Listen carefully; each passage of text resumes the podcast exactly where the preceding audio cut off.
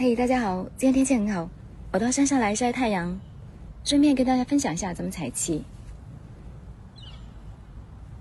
可以看到这边有很多的松树，一般来说呢，像这种针叶树木的阳气会比较强一点，像松树啊、柏树都挺好的。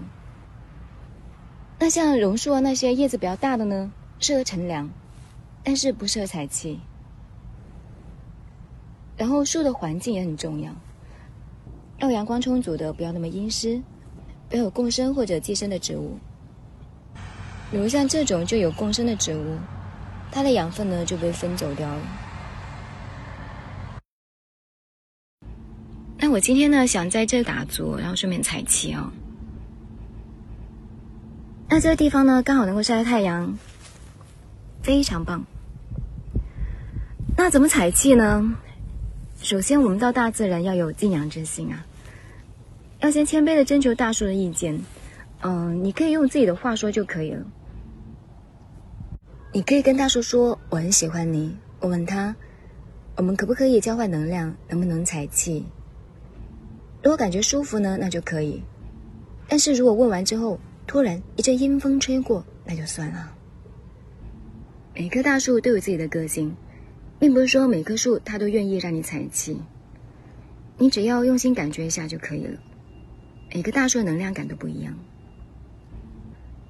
我有一次在一个小孩子很多的地方，用手放在一棵大树上，突然就有一股很喜悦的感觉涌上心头。我发现那棵大树很开心，不知道是因为跟小孩子相处开心呢，还是因为我在跟他交流。采气的方法有很多种哈，我今天分享一种，就是我们可以把左手放在树干上，然后右手手掌心呢朝上。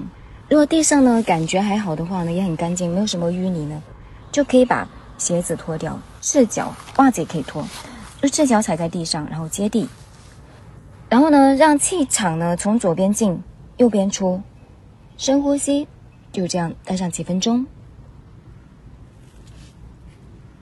呃，因为今天就我一个人，所以拍不了我是怎么采气的，但这个方法很简单。